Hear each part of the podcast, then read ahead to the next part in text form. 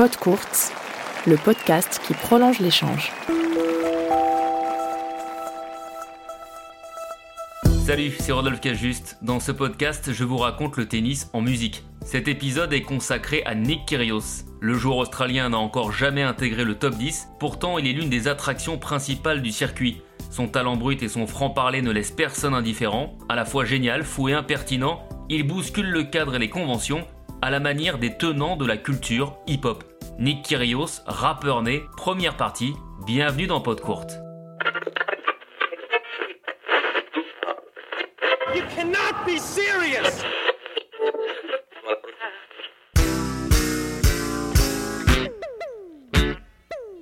Essaye. Essaye. Mixtape Part 1. New York is one of the few places that you get around without a car. Bad thing about New York. Le jour se lève à New York. Les 70s s'éveillent, réveillés par un nouveau genre musical.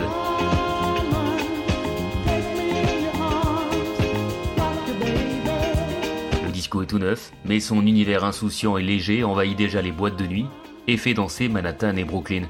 Pourtant, à quelques kilomètres, dans les rues du Bronx et d'Harlem, les communautés noires et portoricaines souffrent. Le chômage de masse s'intensifie, la drogue et la violence aussi. Les gangs fleurissent et les quartiers s'embrasent.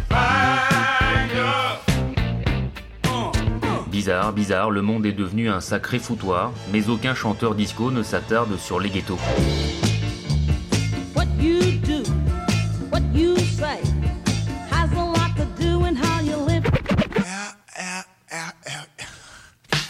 In a world called the Bronx. In a world called the Bronx. En août 1973, tout va changer. Dans le South Bronx, South Bronx, South South Bronx, South Bronx. une fête s'organise au sous-sol d'un immeuble. Derrière les platines, Clive Campbell, alias DJ Cool Herc, a l'idée de mixer deux vinyles identiques pour en isoler la section rythmique. Et sur un titre de James Brown,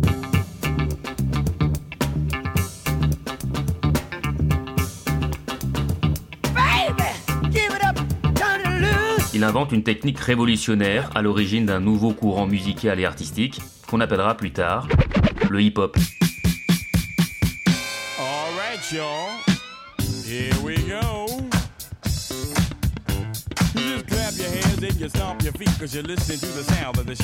Accaparé par son mix, il est contraint de lâcher le micro au profit de ses potes qui enchaînent les rimes. Leur texte, plutôt déclamé que chanté, raconte la réalité du quartier, la détresse économique et la misère sociale.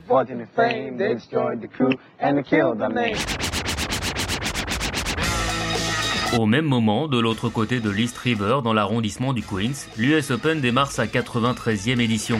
Au cœur de Forest Hills, un autre sujet sociétal occupe le monde de la petite balle, blanche, à l'époque. Pour la première fois, le tournoi offre le même montant aux vainqueurs dames et messieurs. Les heureux gagnants cette année-là viennent de loin, John Newcombe et Margaret Smith Court. Ils sont australiens et réussissent l'exploit de s'adjuger les titres en simple et en double. Service ace, and John Newcomb goes ahead two games to one in the fifth and final set. Un braquage loin d'être anodin, si tant est qu'on croit un tant soit peu au signe du destin. Car s'il existe un joueur de tennis qui aurait pu se fondre à merveille dans cette ambiance créative et participer à l'émergence de cette nouvelle culture urbaine, il s'agit bien d'un autre Australien, plus contemporain. Nick Kyrgios.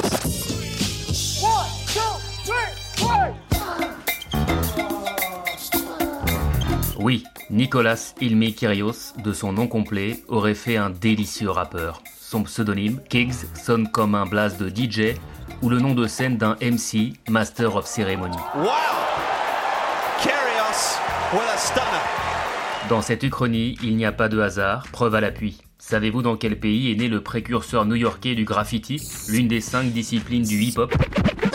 Bingo En Grèce, le pays d'origine de Nick Kyrgios par son père, dont le métier n'est autre que peintre décorateur, ça ne s'invente pas.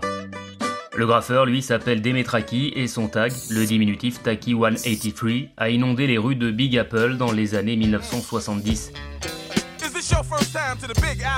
Une empreinte majeure que ne laisseront sans doute pas les autographes du tennisman australien. La comparaison s'arrête donc là. Alors, quelle personnalité aurait pu incarner Nick Kyrgios dans cette période de trouble où le graphe était totalement réprimé et le rap en gestation La réponse claque au même titre que ses doigts fantasques. Grandmaster Flash, l'un des pionniers du hip-hop dans la famille des disques jockeys. You say one for the trouble, two for the time. Uh, come on, y'all, let's. Né à la Barbade en 1958, Joseph Sadler, de son vrai nom, n'avait que 15 ans lorsqu'il a commencé à animer les block parties du Bronx. Une précocité analogue à celle manifestée 40 ans plus tard par la comète australienne, d'abord ancien numéro 1 mondial dans la catégorie junior, puis auteur d'une performance rarissime avant même ses 22 ans, Maître au tapis, dès sa première tentative, Nadal, Federer et Djokovic, soit l'intégralité des membres du Big Three. Oh, what a shot. He has run through Nadal's serve. Encore teenager, Flash développe diverses techniques de DJing et popularise un procédé aujourd'hui réputé, le scratching.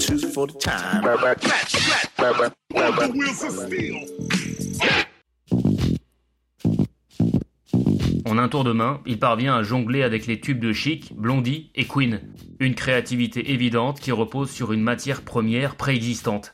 Là encore, le parallèle avec Nick Kyrgios s'impose. Son style de jeu, déroutant et aventureux, arpente un solide chemin tracé par les anciens. Deux exemples caractéristiques, le twinner de Guillermo Villas et le service à la cuillère de Michael Chang. Pouces à la cuillère. Oh, C'est un jour exceptionnel pour Michael Chang. Les commerciaux s'en prend la tête à deux mains. Mais vraiment, il y a quoi Oh là là Alors là, regardez, le service à la cuillère, hop là Voilà, un service de, de pongiste. Comme le DJ américain dans le registre musical, le génie australien s'inspire des subterfuges échafaudés par les légendes du tennis avant d'en livrer une version personnalisée. No way. He has pulled off something out of the ordinary. Nick est extrêmement doué, résume l'ancien numéro 1 mondial Leighton Hewitt. Sa capacité à créer du jeu est remarquable. C'est même parfois trop facile pour lui.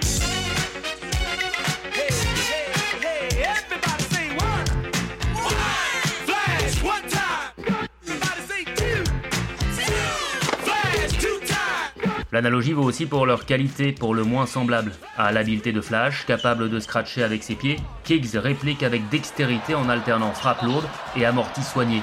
Love the combination. Power and touch. À sa façon, le tennisman est lui aussi un grand maître du changement de rythme. Il hypnotise ses adversaires en revers, puis se mue en super cogneur et balance soudainement un missile en coup droit, rapide comme l'éclair. Jaw-dropping stuff from Kyrgios. In your life, have you ever seen anything like this, kid?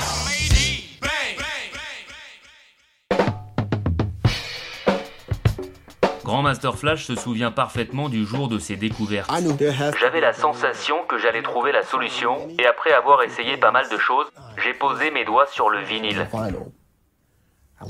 Je l'ai laissé tourner, puis je l'ai arrêté. Je l'ai laissé tourner une nouvelle fois, puis je l'ai encore arrêté. Et là, je me suis dit, je peux totalement contrôler ce disque. Accélération, décélération, le DJ comme le tennisman cherche à maîtriser le tempo car il préfère mener la danse. Seule différence, Flash régule les disques, Kicks les balles de tennis. One, two, three, four, five. One, two. Si l'un marque le beat et l'autre dicte le jeu, ils endossent un seul et même costume, celui du porte-drapeau. Le DJ est en effet un chef de bande, accompagné par cinq fidèles manieurs de mots, les Furious Five. Make some noise, everybody. We are the original Grandmaster Flash and the Furious Five. L'Australien est également à la tête d'un gang mythique qui réunit les tennismen enragés, autant talentueux qu'impétueux. Parmi les membres actuels de cette brillante association de malfaiteurs, dénonçons sans crainte Fabio Fonini, Bernard Tomic, Alexander Biblik, Daniel Medvedev ou encore Benoît Paire.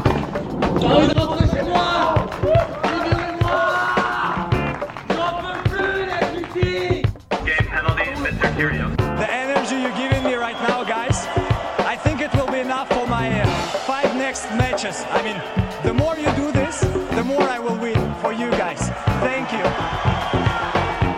petit jeu favori des sociétaires de ce club officieux consiste à casser des raquettes et leur doctrine à viser les lignes blanches au risque de franchir la ligne rouge.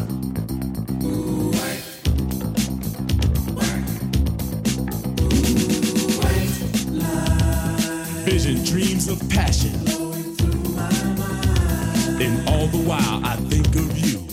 Mais parfois, derrière ces dérapages, se dégage un message, l'expression d'une souffrance, d'une différence. Celle de Kyrios remonte à l'enfance. Jusqu'à l'adolescence, le petit Nicolas était grassouillé et souvent moqué. Son frère Christos raconte Nick était joufflu, gros et lent, rapidement épuisé.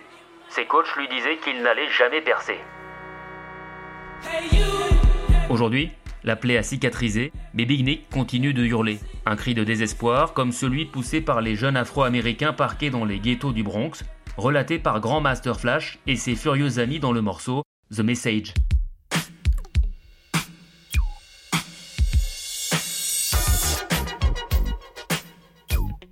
Le texte évoque la pauvreté et la criminalité qui règnent dans ces quartiers. La métaphore choisie par les auteurs pour représenter cette zone, une jungle dont il est presque impossible de s'échapper.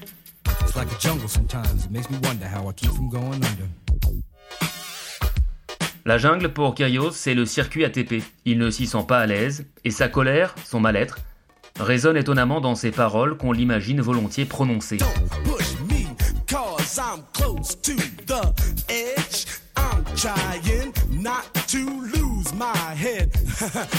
Il faut dire que l'Australien parle beaucoup sur le cours, en conférence de presse ou par le biais des réseaux sociaux. Son style est pour le moins brut, et son ton, généralement cinglant. Écoutez plutôt cet échange, savoureux mais vigoureux, à l'issue de sa défaite contre Rafael Nadal à Wimbledon en 2019. Regrettez-vous de ne pas vous être excusé d'avoir tiré sur votre adversaire dans le troisième set? Apologize? Pourquoi devrais-je m'excuser? Well, because that's Parce que c'est l'usage, non? What? Quel usage of tennis. Au tennis Ah bon Quand vous touchez quelqu'un avec la I didn't hit balle him. Je l'ai pas touché, He's racket, no? seulement sa raquette. But why would I apologize? I won the point. Et pourquoi devrais-je m'excuser J'ai gagné le point. Cela n'a pas plu à Nadal. And? Et alors But you, see, you, see, you seem to want him. Vous aviez l'air de vouloir le viser. I don't care. Je m'en fiche. Why would I apologize? Pourquoi devrais-je m'excuser I mean, did, did, Combien a-t-il remporté de majeur Combien a-t-il gagné sur son compte en banque Pense qu'il peut y porter une balle dans la poitrine Je vais pas m'excuser pour ça. at all. Une rhétorique qui s'apparente au discours acerbe de certains rappeurs. Comme eux, Nick Kyrgios n'a pas la langue dans sa poche. Telle est l'autre facette du Dr Jekyll et Mr Hyde du tennis. Pas seulement DJ, mais aussi MC. La suite, au prochain épisode. Snoop Dogg. You know I'm with the.